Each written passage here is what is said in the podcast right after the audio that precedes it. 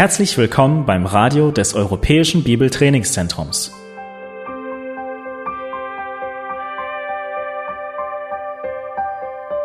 Unser Anliegen ist, dass der folgende Vortrag Sie zum Dienst für unseren Herrn Jesus Christus ermutigt.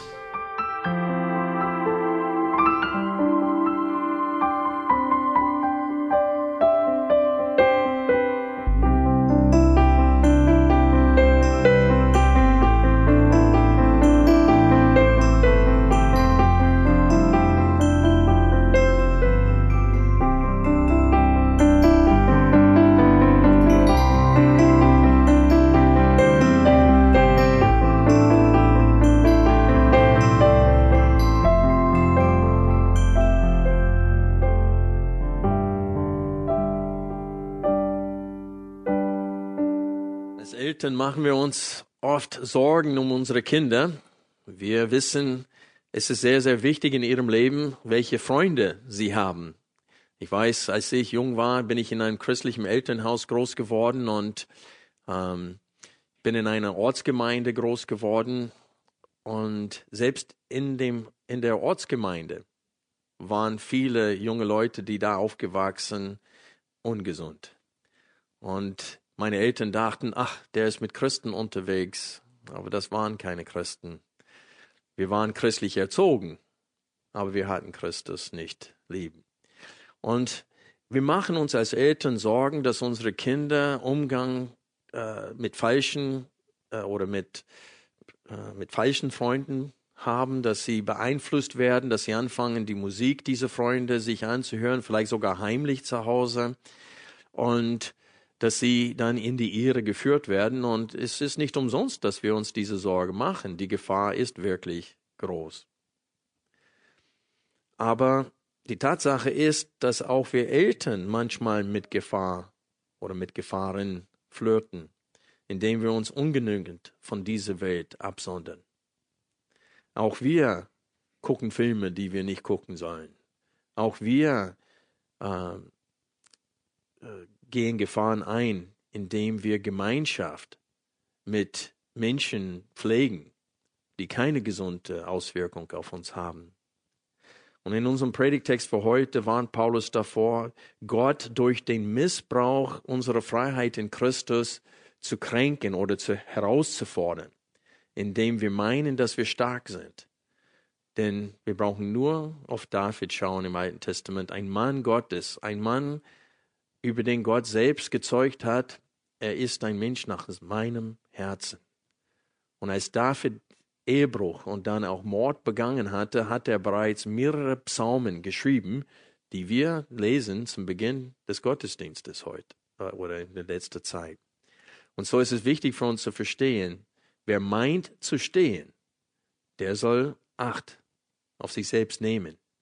Denn jeder von uns ist fähig, in die Sünde zu fallen und Gott dadurch zu entehren. Lass uns 1. Korinther 10 aufschlagen. Wir setzen fort unsere Betrachtung der Antwort des Paulus auf die Frage, dürfen wir Götzenopferfleisch essen? Äh, ja oder nein? 1. Korinther 10, ich lese ab Vers 10. Entschuldigung, ab Vers 1. Denn ich will nicht, dass ihr in Unkenntnis darüber seid, Brüder, dass unsere Väter alle unter der Wolke waren und alle durch das Meer hindurchgegangen sind und alle in der Wolke und im Meer auf Mose getauft wurden und alle dieselbe geistliche Speise aßen und alle denselben geistlichen Trank tranken, denn sie tranken aus einem geistlichen Felsen, der sie begleitete. Der Fels aber war der Christus. An den meisten von ihnen aber hatte Gott kein Wohlgefallen, denn sie sind in der Wüste hingestreckt worden. Diese Dinge aber sind als Vorbilder für uns geschehen, damit wir nicht nach Bösem begierig sind, wie jene gierig waren. Werdet auch nicht Götzendiener wie einige von ihnen, wie geschrieben steht, das Volk setzte sich nieder zu essen und zu trinken und sie standen auf zu spielen. Auch lasst uns nicht Unzucht treiben, wie einige von ihnen Unzucht trieben, und es fielen an einem Tag 23.000.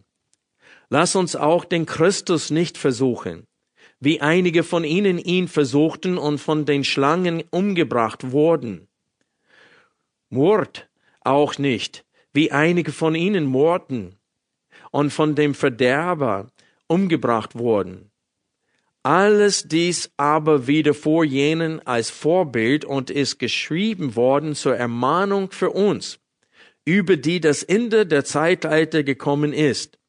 Daher, wer zu stehen meint, sehe zu, dass er nicht falle. Keine Versuchung hat euch ergriffen, als nur eine menschliche.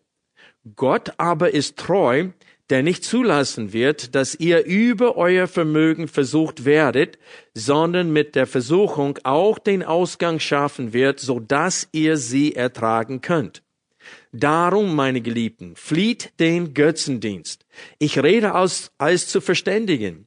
Beurteilt ihr, was ich sage. Der Kelch der Segnung, den wir segnen, ist er nicht die Gemeinschaft des Blutes des Christus?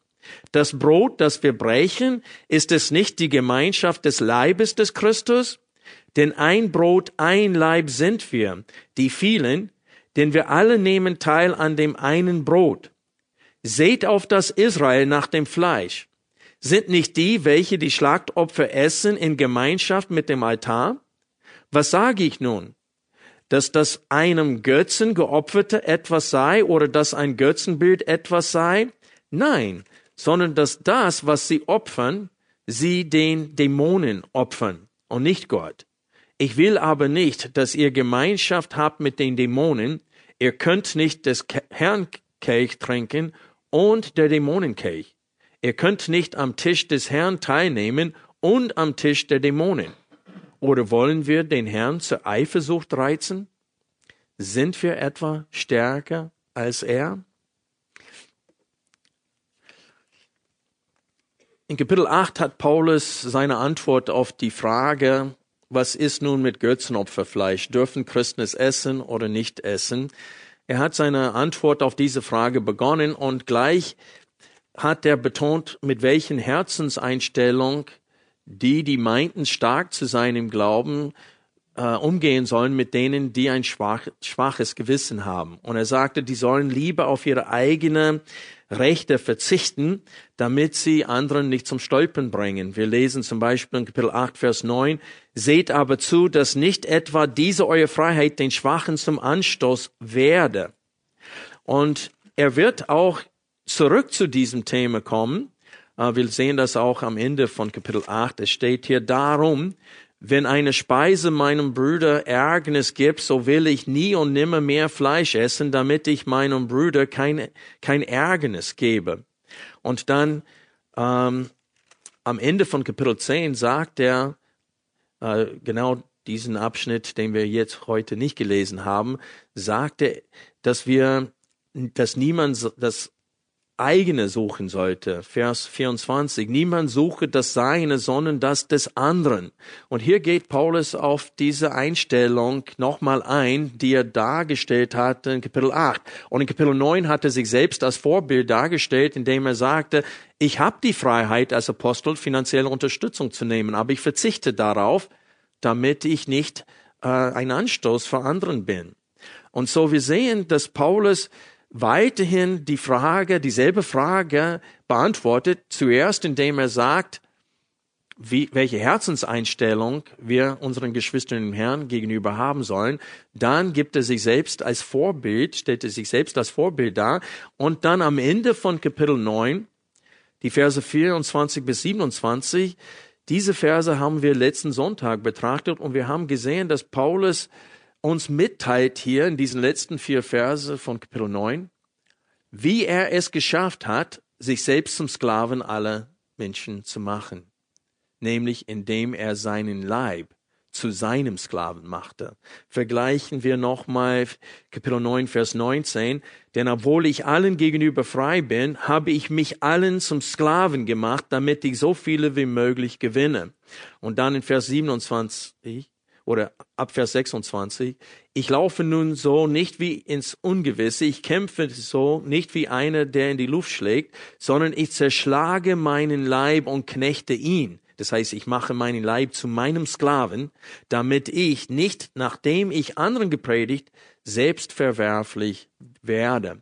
Und so Paulus sagte, ich, ich konnte mich zum Sklaven allen anderen Menschen machen, weil ich die Appetiten meines Fleisches im Griff habe.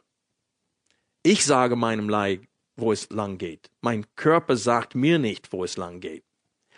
Und das ist das Geheimnis, wenn wir Gott gehorchen wollen, dann müssen wir die volle Kontrolle über unseren Leib haben durch den Heiligen Geist, der in uns wohnt.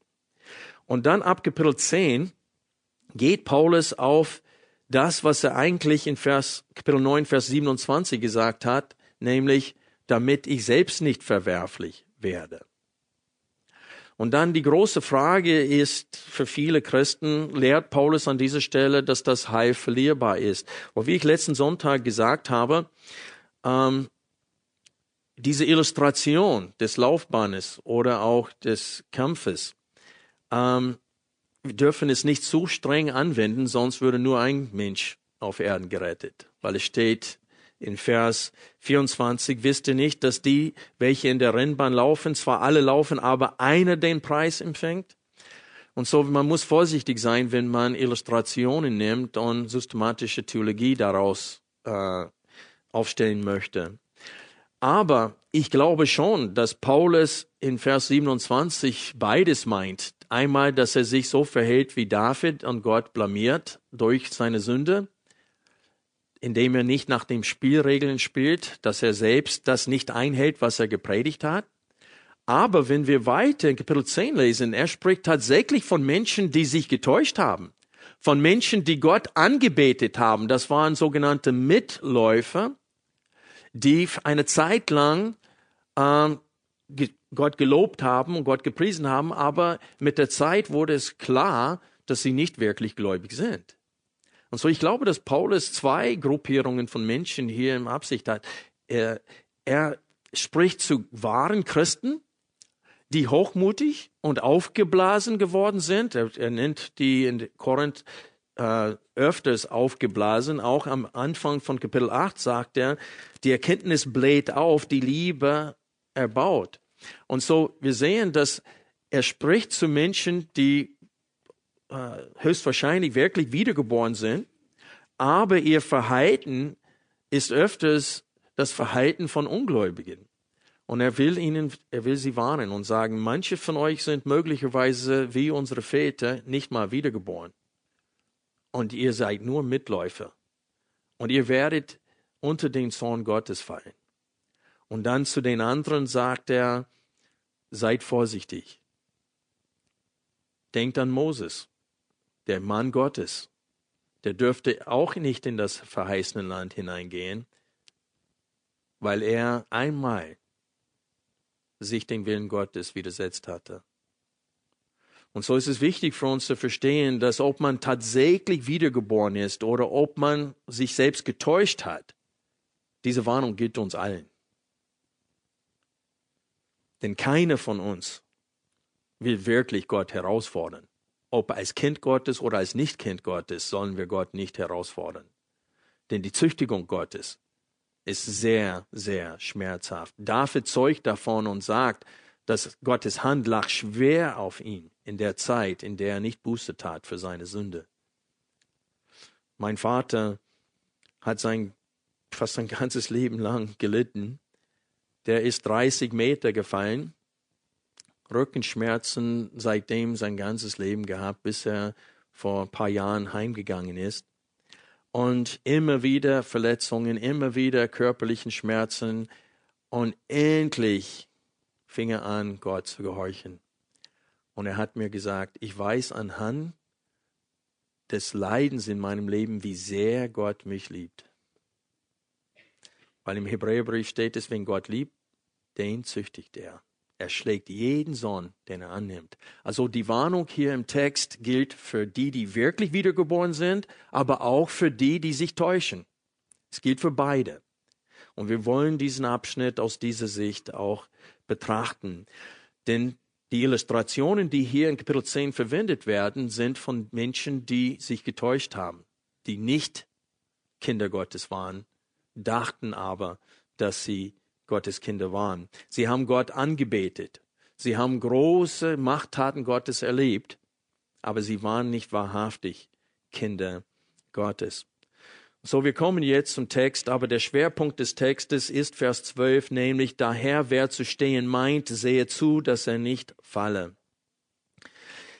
Was fällt euch auf in den ersten vier Verse? Ein Wort wird immer wieder wiederholt, sollte uns richtig ins Auge gehen. Welches Wort ist das? Haben wir eine Folie? Könnt ihr es jetzt zeigen? Seht ihr das Wort alle? Wir lesen hier, denn ich will nicht, dass ihr in Unkenntnis darüber seid, Brüder, dass unsere Väter alle unter der Wolke waren und alle durch das Meer hindurchgegangen sind und alle in der Wolke und im Meer auf Mose getauft wurden und alle dieselben geistlichen Speise aßen und alle denselben geistlichen Trank tranken. Und dann haben wir die Gegenüberstellung in Vers 5. An den meisten von ihnen aber hatte Gott kein Wohlgefallen, denn sie sind in der Wüste hingestreckt worden.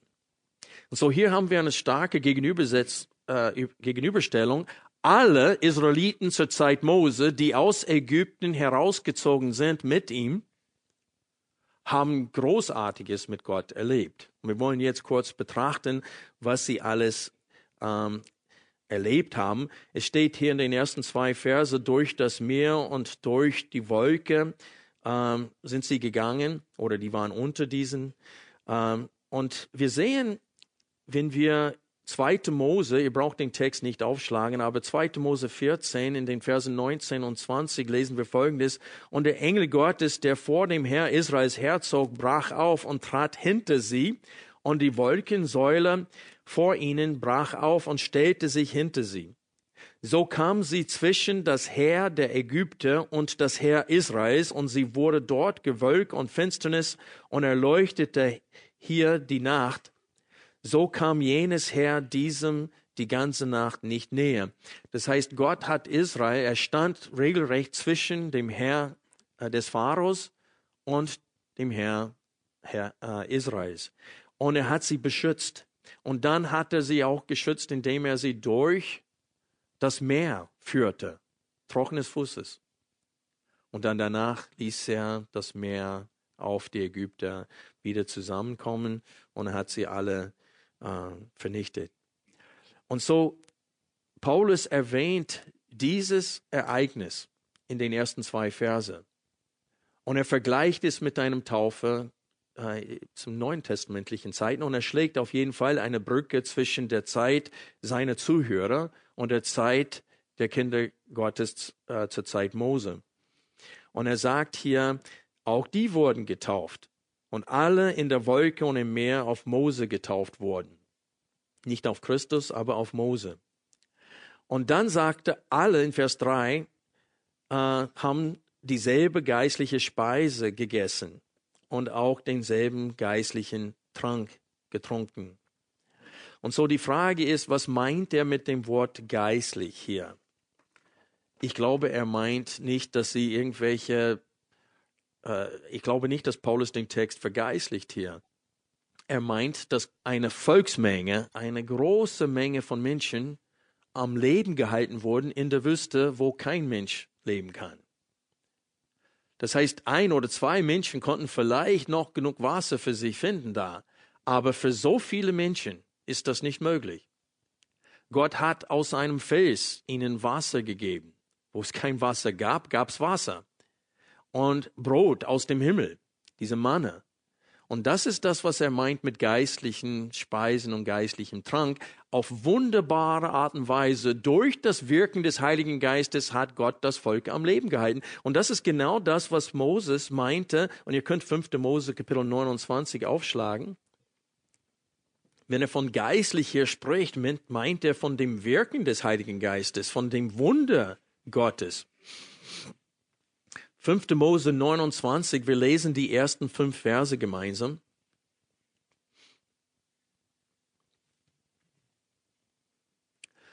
Und Mose berief ganz Israel und sprach zu ihnen, ihr habt alles gesehen, was der Herr vor euren Augen im Land Ägypten getan hat an dem Pharao und an all seinen Knechten und an seinem ganzen Land.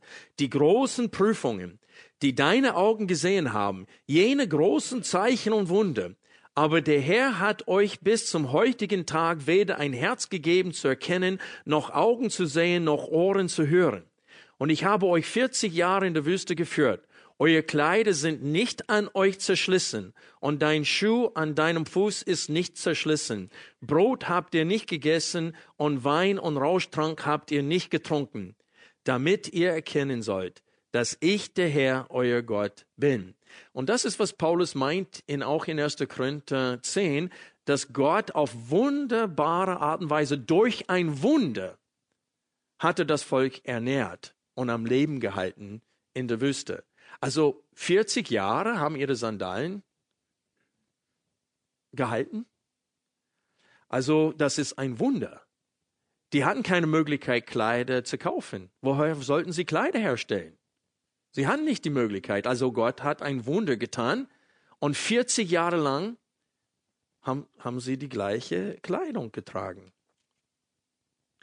Und so ist es wichtig für uns zu verstehen, dass Paulus hier, er meint genau dieses Manne aus dem Himmel, was ein Wunder Gottes war. Und wir lesen zur Zeit Josua, an dem Tag, wo sie über den Jordan gegangen sind und in das Land gegangen sind, hat Gott aufgehört, Brot aus dem Himmel ihnen zu geben. Es hörte auf. Also nur in der Zeit, wo sie in der Wüste waren, wo es nichts zu essen gab, hat Gott für sein Volk gesorgt. Und das war ein tägliches Wunder. Aber das ein Wunder kann auch alltäglich werden, nicht wahr? Wie oft singen wir Lieder und nicht mehr vom Herzen. Wir haben uns an das Lied gewöhnt, gewisse Gedanken. Das Kreuz ist dann nur ein Symbol für uns. Wir vergessen auch, dass das nicht alltäglich ist. Die Sonne geht auf, die Sonne geht runter. Das ist zwar alltäglich, aber es ist trotzdem die Kraft Gottes, die das alles bewirkt. Aber von Gott hat die Naturgesetze außer Kraft gesetzt, indem er aus einem Stein, aus einem Fels ihnen Wasser zum Trinken gegeben hatte. Und das ist das, was Paulus meinte hier mit geistlichem Trank und geistlichen Speise. In Vers 5 wird Christus ein Fels genannt. Es steht, der Fels aber war der Christus. Und man könnte meinen, spätestens hier vergeistlicht Paulus diesen Text. Aber lass uns auch Vers 9 lesen. In Vers 9 steht es, lasst uns auch den Christus nicht versuchen, wie einige von ihnen ihn versuchten und von den Schlangen umgebracht wurden. Das heißt, Paulus sagt hier, dass sie nicht nur Gott den Vater versucht hatten und nicht nur den Heiligen Geist versucht hatten im Alten Testament, sondern dass sie Christus versucht hatten. Also Vers 9 ist nicht zu vergeistlichen. Es ist eindeutig, dass sie Jesus Christus gekränkt haben im Alten Testament. Warum? Weil er anwesend war. Und das ist das, was wir hier in Vers 5 lesen, wo es steht, an dem äh, äh, Vers 4, denn sie tranken aus einem geistlichen Felsen, der sie begleitete. Und der Fels aber war der Christus. Das ist Vers 4. Und so wir sehen hier, wenn wir Vers 4 und Vers 9 vergleichen, dass Jesus Christus tatsächlich bei ihnen war. Er war mit Israel, er, das heißt vor seiner Menschwerdung bereits unterwegs.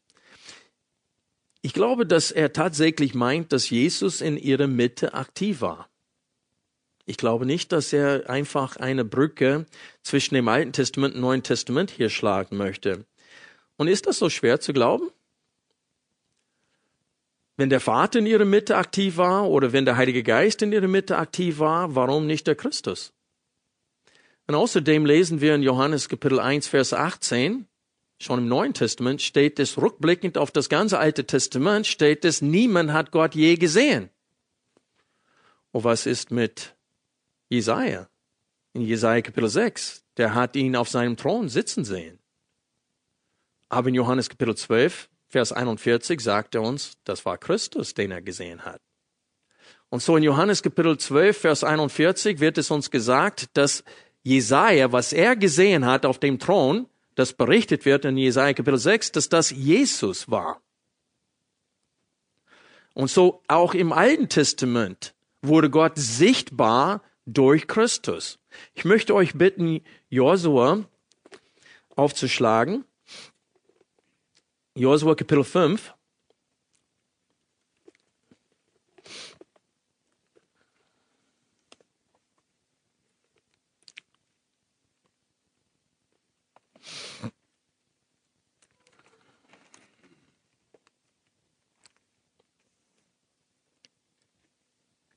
Wir lesen die Verse 13 bis 15.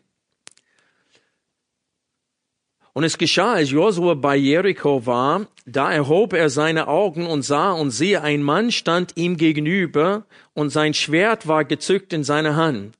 Da ging Josua auf ihn zu und sagte zu ihm, gehörst du zu uns oder zu unseren Feinden? Und er sprach, nein, sondern ich bin der Oberste des Heeres des Herrn. Gerade jetzt bin ich gekommen. Da fiel Josua auf sein Angesicht zur Erde und huldigte ihn, das heißt, er betete ihn an und sagte zu ihm, was redet mein Herr zu seinem Knecht? Da sprach der Oberste des Heeres des Herrn zu Josua, ziehe deine Schuhe von deinen Füßen, denn der Ort, auf dem du stehst, ist heilig. Und Josua tat es. Was ist der Zweck dieser Geschichte? Josua sollte genauso dargestellt werden wie Moses. Moses hat diese Erscheinung von dem äh, brennenden Strauch und Gott hat ihm da gesagt, ziehe deine Sandalen aus. Denn dem, dieser Boden, auf dem du stehst, ist heilig. Warum? Weil Gott anwesend war. Und hier haben wir genau das Gleiche. Und genau wie Moses äh, durch diese, das Meer gegangen ist, trockenes Fußes, hat Gott Josua befähigt, auch das gleiche Wunder zu tun, dass sie durch, über diesen Jordanfluss äh, gehen konnten, auch trockenes Fußes. Und so, wir sehen hier, dass zwei Ereignisse im Leben von Moses geschehen auch im Le Leben von Josua. Also das ist eine Vorerscheinung Jesu Christi hier. Er betet ihn an. Und wir lesen in Offenbarung, dass die Engel Gottes keine Anbetung angenommen haben. Äh, ich lese aus Offenbarung 19, Vers 10 und dann nochmal aus Offenbarung 22, 8 bis 9. Da hat Apostel Johannes einen mächtigen Engel gesehen und er hat versucht, zweimal diesen Engel anzubeten und zweimal verhinderte es dieser Engel. Und ich fiel zu seinen Füßen nieder, ihn anzubeten, und er spricht zu mir, siehe zu, tu es nicht ich bin dein Mitknecht und der deiner Brüder, die das Zeugnis Jesu haben, bete Gott an, denn das Zeugnis Jesu ist der Geist der Weissagung. Und dann, wir lesen genau das Gleiche nochmal in Kapitel 22, die Verse 8 bis 9. Und so die Engel Gottes haben nie es zugelassen, dass sie angebetet wurden. Aber wir sehen mehr, mehrere Beispiele im Alten Testament, wo in menschlicher Form jemand erschienen ist, der mehr ist als ein Engel. Die haben gesagt, wir haben Gott gesehen und sind am Leben geblieben. Und so, ich glaube, dass das Vorerscheinungen Jesu Christi sind. Und ich glaube, Jesus Christus war genauso aktiv wie der Heilige Geist und wie der Vater im Alten Testament. Und wir denken, er kommt erst irgendwie vor 2000 Jahren ist er erst gekommen. Aber Jesus war immer aktiv. Und er war auch unter dem Volk. In Johannes Kapitel 1, wir haben die Zeit nicht dafür, aber ab Vers 14, wo es steht, dass das, Fleisch, äh, dass das Wort, das immer bei Gott war, dass als es Fleisch geworden ist, steht es, dass das Wort uns geoffenbart hat, die Herrlichkeit Gottes, volle Gnade und es steht in den meisten Übersetzungen Wahrheit, aber Treue ist gemeint. Das griechische Wort kann auch Treue meinen. Und das ist genau das, was Gott Moses gesagt hatte, als er gesagt hat, niemand kann mich sehen und leben. Aber meine Herr ich lasse meine Herrlichkeit an dir vorbeigehen. Und diese Herrlichkeit ging an ihm vorbei und rief, Jahwe, Jahwe, barmherzig und gnädig und so weiter. Und der, der äh, volle Wahrheit, oder nicht, wie heißt das? Gnade und Treue ist. Und das sind die zwei Worte, die von Johannes verwendet werden in Kapitel 1. Und er sagte, dass die Herrlichkeit, die Moses sah, das war Jesus. Und so wir sehen, dass Jesus aktiv in der Geschichte der Menschheit schon war, ehe er Mensch wurde, weil es auch wie der Vater und wie der Heilige Geist ewig ist. Und so ich glaube, dass Paulus das Wort wörtlich meint, weil in, 1. Korinther 5, Vers 9 äh, sagte, lasst uns auch den Christus, den Messias, nicht versuchen, wie einige von ihnen ihn versuchten und von den Schlangen umgebracht wurden. Und es ist interessant, wenn wir diesen Text aufschlagen, in Vers 9, wir kommen da später hin, aber wer zitiert dieses Ereignis in Bezug auf sich selbst? Jesus. In Johannes Kapitel 3, der sagte, genau wie diese, sag mal, eherne Schlange erhöht wurde in der Wüste und jeder, der hinblickte, ist am Leben geblieben, nachdem er von einer Giftschlange gebissen wurde, so ist es auch mit dem Sohn des Menschen, mit dem Sohn Gottes. Und so Jesus war tatsächlich anwesend im Alten Testament und die haben nicht nur Gott den Vater und nicht nur den Heiligen Geist auf die Probe gestellt, die haben Jesus auf die Probe gestellt. Die haben Jesus versucht durch ihre äh, Sünde. Und so das wollte ich nur klarstellen, dass wenn Paulus hier von diesen ähm, in den ersten fünf Versen spricht, der betont, dass alle Israeliten zur Zeit Mose, alle, die aus Ägypten ausgezogen sind, haben alle Großartiges mit Gott erlebt. Sie haben die Zeichen und Wunder gesehen. Sie wurden täglich von Wundern konfrontiert. Diese Feuersäule und diese Wolke. Waren sie alltäglich? Nein. Das ist ein Wunder Gottes. Er hat sie geführt, an, er war anwesend. Und er hat sich sichtbar gemacht, seine Anwesenheit sichtbar gemacht durch die Feuersäule und durch diese, sag mal, Wolkensäule. Und Paulus will ihnen sagen, obwohl alle Großartiges mit Gott erlebt haben und obwohl alle Gott angebetet haben, immer wieder, mit den meisten von ihnen war Gott nicht zufrieden.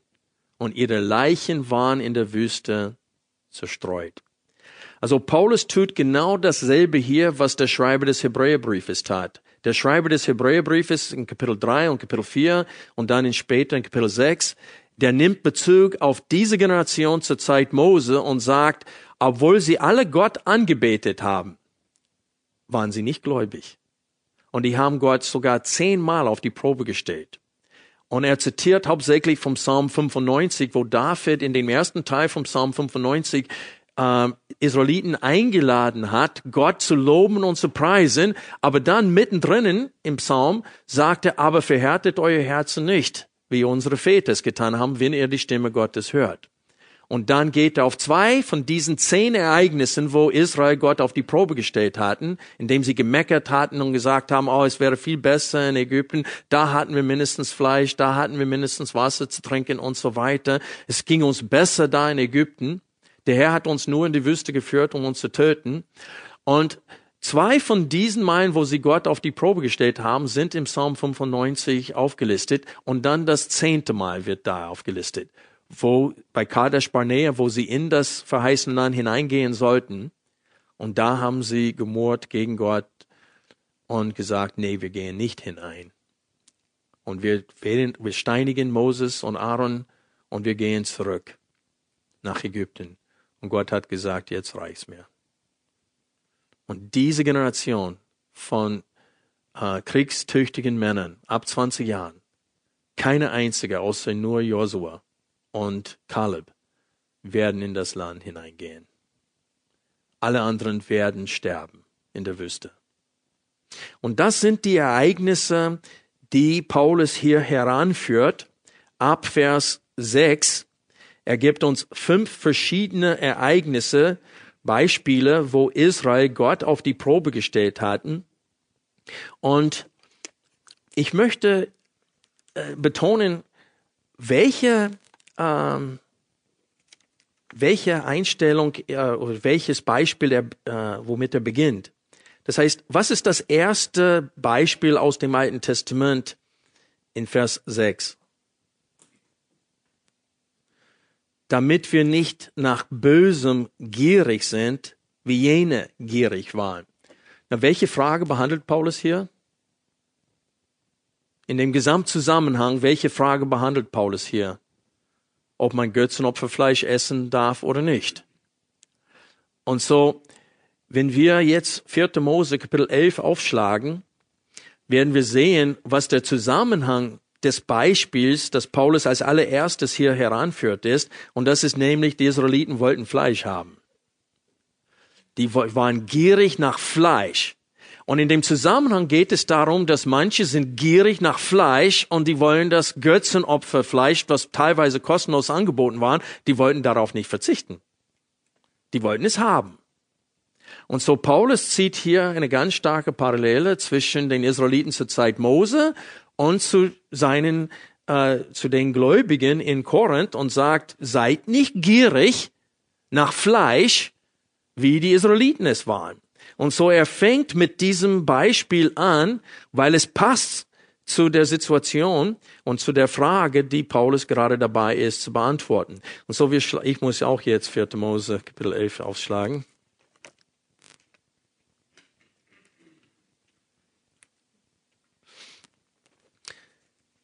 In 4. Mose Kapitel 11, wir lesen zuerst die Verse 4 bis 6.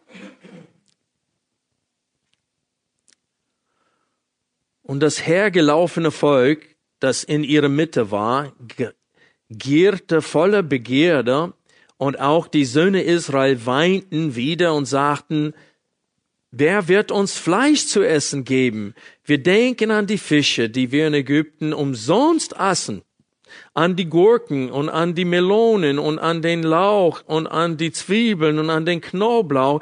Und nun ist unsere Kehle vertrocknet. Gar nichts ist da, nur das Manne. Das heißt, das Brot, das Gott ihn auf wunderbare Art und Weise mitten in der Wüste zur Verfügung gestellt hatte, um sie am Leben zu halten. Und so, die haben das Brot satt. Und die wollen was anderes. Kommt das euch bekannt vor? Wir sind ziemlich ähnlich, nicht wahr? Es geht uns so gut und dann sagen wir, ach, das schon wieder. Wir lesen weiter hier ab Vers 18, weil ich möchte kurz was sagen. Paulus führt diese fünf Beispiele an, nicht nur zu offenbaren, welche Sünde wir meiden sollen, sondern uns zu zeigen, wie Gott auf diese Sünden reagiert. Er zeigt uns, wie zornig und wütend Gott werden kann, wenn er auf die Probe gestellt wird. Und so wir lesen dann hier ab Vers 18 weiter. Und zu dem Volk sollst du sagen, heiligt euch für morgen, dann werdet ihr Fleisch essen, denn ihr habt vor den Ohren des Herrn geweint und gesagt, wer wird uns Fleisch zu essen geben? Denn Ägypten ging es uns gut. Der Herr wird euch Fleisch geben und ihr werdet essen. Nicht nur einen Tag sollt ihr essen und nicht nur zwei Tage und nicht nur fünf Tage und nicht nur zehn Tage und nicht nur zwanzig Tage, sondern einen ganzen Monat, bis es euch zur Nase herauskommt und es euch zum Ekel wird, weil ihr den Herrn, der in eurer Mitte ist, verworfen und vor ihm geweint und gesagt habt, warum nur sind wir aus Ägypten ausgezogen?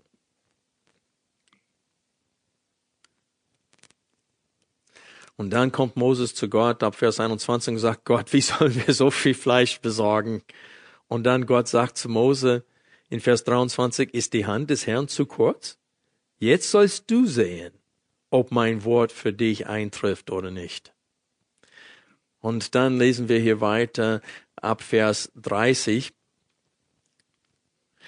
Und Mose zog sich in das Lager zurück, er und die Ältesten Israels. Und ein Wind ging von dem Herrn aus und trieb Wachteln vom Meer herbei und warf sie auf das Lager herab, eine Tagesreise weit in der einen Richtung und eine Tagereise weit in der anderen Richtung, rings um das Lager und zwei Ellen hoch lagen sie, das ist viel, auf dem, das ist fast ein Meter, äh, auf dem Erdboden. Das heißt, sie haben den Boden fast bei einem Meter zugedeckt. Ich glaube, wenn ich, richt, wenn ich mich nicht irre, ein Elle ist ungefähr 50 Zentimeter. Aber vielleicht, aber auf jeden Fall war der Boden gut bedeckt von Wachteln. So viel Fleisch hat Gott ihnen gegeben. Und wir lesen weiter hier, wie Gott dann darauf reagiert hatte, Vers 32. Und das Volk machte sich auf diesen ganzen Tag und die ganze Nacht und den ganzen folgenden Tag und sie sammelten die Wachteln ein. Wer wenig sammelte, hatte zehn Homer gesammelt und sie bereiteten sie sich zum Dürren aus, rings um das Lager her. Das Fleisch war noch zwischen ihren Zähnen, es war noch nicht zerkaut, da entbrannte der Zorn des Herrn gegen das Volk und der Herr schlug das Volk mit einer groß, sehr großen Plage. Wir können nur vermuten, warum Gott sich dafür entschieden hat, aber wahrscheinlich waren sie nicht mal dann dankbar. Und dass sie mit Gier sich gestürzt haben auf das Fleisch und wie wilde das Fleisch gegessen haben. Vielleicht haben manche es sogar gegessen, ohne es zu kochen, was in dem Gesetz Mose verboten war. Ähm, so, die haben es einfach nicht zubereitet, die haben äh, vielleicht sich versündigt in der Hinsicht, aber auf jeden Fall sehen wir, wie sehr es Gott missfiel, dass sie in Frage stellten, ob er liefern konnte oder nicht. Und dann haben sie gesagt, es wäre besser für uns, wenn wir in Ägypten geblieben wären. Da hatten sie schon längst die zehn Zeichen und Wunder vergessen, die Gott, äh, durch die Gott sich selbst verherrlicht hatte in ihrer Mitte. Und so ist es sehr, sehr wichtig für uns, das zum Herzen zu nehmen, weil wir lesen, wenn wir 1. Korinther 10, Vers 6 und Vers 11 betrachten, sehen wir hier quasi Rahmen für das, was Paulus uns sagt mit diesen fünf Beispielen aus dem Alten Testament. Es steht in Vers 6, diese Dinge aber sind als Vorbilder für uns geschehen, damit wir nicht das tun, was sie getan haben. Und dann lesen wir das nochmal in Vers 11. Alles dies aber wieder vor jenen als Vorbild und ist geschrieben worden zur Ermahnung für uns, über die das Ende der Zeitleiter gekommen ist. Und so Paulus führt fünf Beispiele aus dem Alten Testament heran, wo das Volk Israel äh, gierig war, das heißt, äh, wie heißt das, fressen, wo sie äh, äh diese, diese Sünde äh, begangen hatten Götzendiener waren, das ist Vers 7, Vers 8, Unzucht trieben. Und die Verse 7 und 8, die zwei Beispiele da, einmal 2. Mose 32, Vers 6, wo es geht um das goldene Kalb. Moses war lange auf dem Berg und dann haben sie gesagt, dann bauen wir uns Götter, die, und wir sagen, die haben uns dann aus Ägypten herausgeführt und wir beten sie an. Und dann standen sie auf, um zu spielen. Und das war sexuelle Unzucht. Und so die in Verbindung mit Götzendienst war fast immer äh, sexuelle Unzucht. Äh, auch für die Korinther zu der Zeit. Es gab diesen Tempel, wie hieß das? Aphrodites. Ähm, und das ist ein, ein Tempel, wo ich, wenn ich mich nicht irre, glaube ich, gab es 1000 äh, Tempeldüre. Sagt man Düre oder Düren? Dier, Dieren. Das heißt Huren in der. Und äh, nachts konnte man eine Schlange sehen von Männern, die gewartet haben, bis sie dran waren da. Und so Götzendienst und Unzucht standen auch zur Zeit der Korinther äh, in Verbindung miteinander. Und so in Verbindung mit dem goldenen Kalb, das ist das zweite Beispiel in Vers 7. Und dann in Vers 8 sagt er, und lasst uns nicht Unzucht treiben, wie einige von ihnen Unzucht trieben, und es fielen an einem Tag 23.000. Das ist das Beispiel aus 4. Mose 25, die Verse 1 bis 9. Übrigens im Alten Testament steht 24.000. Und das ist, äh, das scheint ein Widerspruch zu sein hier, weil im Neuen Testament steht eindeutig 23.000. Aber Paulus betont an einem Tag hier was nicht im Alten Testament steht. Und so ist es wahrscheinlich, meinte Paulus, dass an einem einzigen Tag fehlen 23.000 und dann insgesamt, äh, das Alte Testament gibt uns die Gesamtzahl, die dann in Verbindung mit der Sünde von Israel zum Baal Peor, ähm, äh, dass die Gesamtzahl 24.000 war. Aber auf jeden Fall sehen wir Gottes Zorn. Gott hat an einem einzigen Tag 23.000 Israeliten getötet mit einer Plage. Warum? weil sie Unzucht trieben. Und was haben wir schon bis jetzt in den Korintherbrief gelesen? Gab es Ermahnungen oder Warnungen vor Unzucht? Kapitel 5, ein Mann hat eine, äh, eine Art Unzucht getrieben, die nicht mal unter den Nationen zu finden ist. Und wir sehen in Kapitel 6 Warnungen davor, weil ihr Umfeld so zügellos war in der Stadt Korinth. Und unsere Gesellschaft ist genauso. Also du kannst nicht mal einkaufen gehen äh, bei Schlossarkade. Egal wo du guckst, sind fast nackte Frauen abgebildet mit äh, Panty, oh, ja, ich, weiß nicht, Unterwäsche. Also du guckst da weg und da sind sie da und dann guckst du da und dann sind sie da. Ist egal wo, wir werden bombardiert damit in der Gesellschaft heute. Erotische Messe, die Schilder werden an jeder Kreuzung äh, aufgehängt, egal wo wir hingucken. Es ist genau wie zur Zeit Korinth. Unzucht ist überall. Und wie viele Christen rechtfertigen Scheidung und Wiederheirat, wo es um Unzucht geht. Ich sage euch, in der jetzigen Zeit flirten sehr viele Christen mit gerade diesen Sünden, die Gott hasst. Götzendienst, Begierden, bösen Begierden, Unzucht.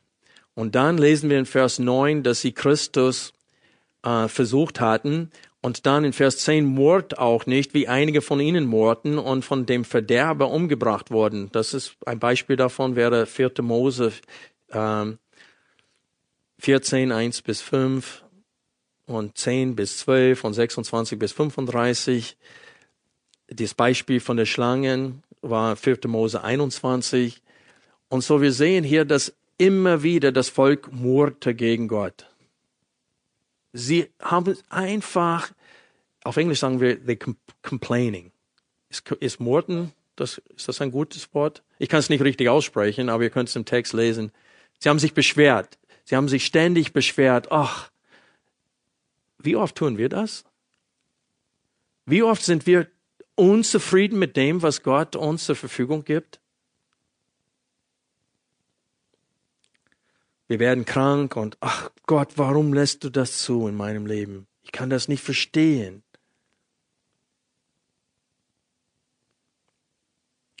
Wir sind nicht anders. Und wir stehen in großer Gefahr, Gott auch herauszufordern, auch in der jetzigen Zeit. Und ich muss euch sagen, ich glaube, in den letzten 2000 Jahren der Kirchengeschichte gab es noch nie so eine Zeit, wo die, die behaupten, an Christus zu glauben, so wenig Gottesfurcht haben. Also Gottesfurcht ist nicht mehr zu sehen. Menschen sondern sich nicht ab. Die führen nicht das Leben, das Gott gefällt. Weltliche Musik wird christlich gemacht. Christen wollen eine, wollen eine christliche Version von all dem, was in der Welt ist. Die Welt wird überall tätowiert, dann ja, dann machen wir ein Kreuz da oder ein Bibelvers und sagen, wir wollen genau wie die Welt sein, wir wollen auch cool sein oder wir wollen Menschen gewinnen, indem wir zeigen, wie cool wir sind. Das ist Eitelkeit. Gott hasst es, dieses Coolsein. Und wir laufen der Welt hinterher und fürchten Gott nicht.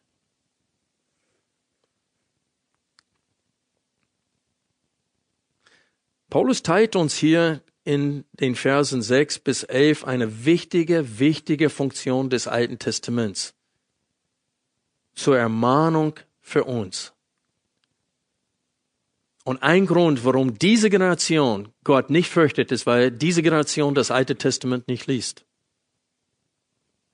Ich weiß und ich hoffe, dass es Ausnahmen unter uns gibt. Aber ich rede allgemein. Wenn ich das Christentum sehe, ich, ich begegne Menschen ständig, die behaupten, Christen zu sein, aber ich habe großen Zweifel dran. Weil sie leben es nicht aus. Auf Facebook, das ist unglaublich, was nebeneinander steht so eine fromme Aussage über Jesus und dann irgendwelche perverse Witz. Parallel, auf derselben Seite. Also, das ist keine Gottesfurcht. Da fordert Gott heraus. Man nennt sich Christ und lebt wie die Welt. Und Jesus hat gesagt, Vater, bewahre sie in der Welt. Wir sollen in der Welt, aber nicht von der Welt sein. In 2. Korinther 7 spricht Paulus klar und deutliche Worte über Absonderung. Lass uns diesen Text kurz betrachten. Oh, meine Zeit ist schon wieder alle. Ich lese 2. Korinther 6, ab Vers 14 kurz vor. Hier ist ein, ein Befehl aus dem Alten Testament, dass Israeliten sollten nicht Ungläubigen heiraten. Vers 14, geht nicht unter fremdartigem Joch mit Ungläubigen, denn welche Verbindung haben Gerechtigkeit und Gesetzlosigkeit oder welche Gemeinschaft Licht mit Finsternis und welche Übereinstimmung Christus mit Belial oder welches Teil ein Gläubiger mit einem Ungläubigen und welchen Zusammenhang der Tempel Gottes mit Götzenbildern? Denn wir sind der Tempel des lebendigen Gottes, wie Gott gesagt hat. Ich will unter ihnen wohnen und wandeln und ich werde ihr Gott sein und sie werden mein Volk sein. Darum geht aus ihrer Mitte hinaus und sonnet euch ab, spricht der Herr, und rührt Unreines nicht an und ich werde euch annehmen und werde euch Vater sein und ihr werdet mir Söhne und Töchter sein, spricht der Herr, der Allmächtige. Und so Paulus zitiert aus dem Alten Testament und sagt, das gilt auch für uns, das galt nicht nur für Israel, das gilt auch für uns, wenn wir Gott nicht herausfordern wollen. Ja, es wird auf jeden Fall Teil zwei geben, wenn nicht Teil drei von diesem Kapitel. Wir müssen aufhören. Heute haben wir das, feiern wir das Herrnmal und die Zeit ist wirklich fortgeschritten. Aber als Anwendung, als eine wichtige Anwendung möchte ich euch fragen, wie oft liest ihr das Alte Testament? Paulus sagt uns, dass das Alte Testament eine wichtige Funktion hat. Gott hat nie die Absicht gehabt, im Neuen Testament alles zu wiederholen, was für uns nützlich wäre. Und die Bibel der Urgemeinde war das Alte Testament. Es gab kein Neues Testament bis später. Und Paulus sagte, diese Geschichte, das Versagen Israels wurde auch für unsere Generation niedergeschrieben, damit wir daraus lernen. Und was sollen wir daraus lernen? Vers 12.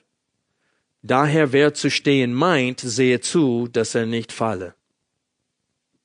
Wer meint zu stehen, sehe zu, dass er nicht falle.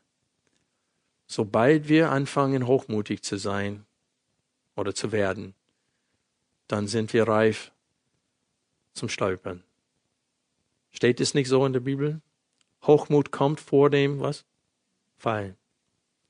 Und das ist, was Paulus sagt. Er sagte, ihr seid aufgeblasen. Ihr meint, ihr seid stark und ihr könnt eurem Gewissen, ihr habt ein reines Gewissen vor Gott. Ihr habt so viel Freiheit in Christus jetzt gewonnen und ihr denkt, ach, die Schwachen. Und ihr verachtet die, die ein schwaches Gewissen haben, ein sensibles Gewissen haben und sie meiden das Essen von Götzenopferfleisch und, und man verachtet sie. Und Paulus sagte, achte auf dich selbst. Du hast Freiheit im Herrn, du wirst deine Freiheit benutzen, du gönnst dir den Umgang im Diskotheken, du gönnst dir dies und jenes. Seht aber zu, dass auch du nicht stolperst und in die Sünde fällst. Wie gesagt, nächsten Sonntag oder übernächsten Sonntag, nächsten Sonntag sollte ich in Halle sein, aber wollen wir fortsetzen. Aber ich, ich möchte zum Schluss der Predigt euch sagen, wie wir mit unseren Kindern umgegangen sind. Als sie ganz klein waren, wollten sie immer, wenn wir eine heiße Tasse Kaffee hatten oder Tee, die wollten es immer anfassen. Und es war heiß. Und wir haben gesagt, das ist heiß. Nein, du darfst das nicht. Und die wollten es trotzdem. Und dann habe ich bei jedem Kind gewartet, bis es ein bisschen abgekühlt hatte. Und dann habe ich es hingestellt. Und dann haben sie es, obwohl ich Nein gesagt habe, haben sie es trotzdem angefasst. Und dann, und dann habe ich gesagt, ja, heiß. Und dann haben sie wiederholt, heiß, heiß. Freunde, Gott hat uns in seinem Wort gesagt, das ist nicht gesund für euch. Haltet euch fern von diesen Dingen. Wie es in unserem Text steht, darum, meine Geliebten, flieht den Götzendienst, Vers 14. Und wir sollen Gott nicht herausfordern. Warum spielen wir aber noch mit Feuer? Kannst du wirklich stundenlang im Internet surfen, ohne das Denken der Welt dir anzueignen? Kannst du wirklich Filme gucken, wo es Sexszenen gibt und meinen, dass es reicht, wenn du diese Szenen überspringst? Keiner ist schnell genug, das zu tun, ehe irgendwelche Bilder schon da sind. Und dann sind sie hier festgebrannt auf der Festplatte.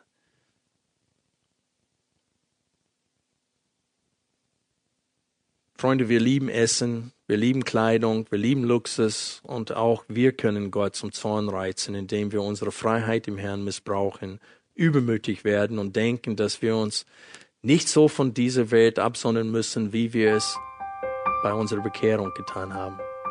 Wir haben es immer noch nötig.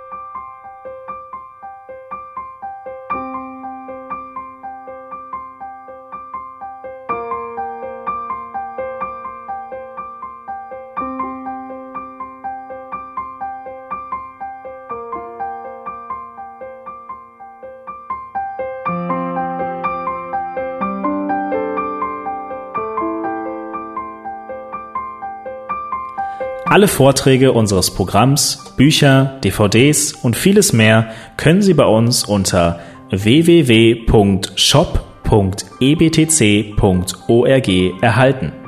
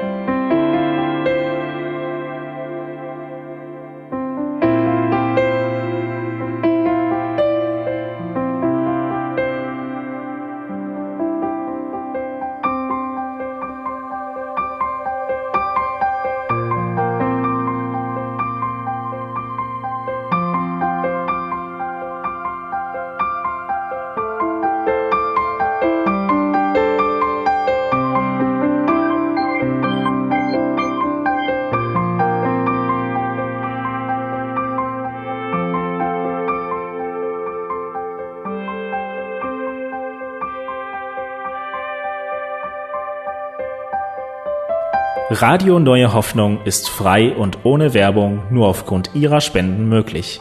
Wenn Sie weitere Informationen dazu finden möchten, wie Sie Radio Neue Hoffnung unterstützen können, besuchen Sie die Webseite www.rnh.de.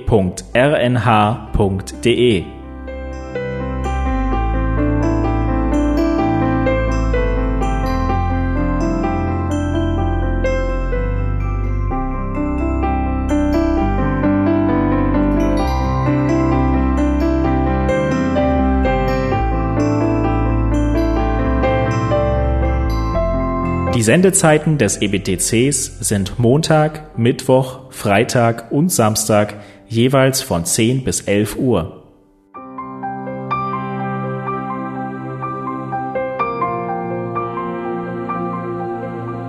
Sie finden uns im Internet unter www.ebtc.org. Eine E-Mail können Sie uns senden an radio.ebtc.org. Telefonisch erreichen Sie uns unter 0049 3060 988 610. Unsere Postanschrift lautet an der Schillingbrücke 4 in 10243 Berlin, Deutschland.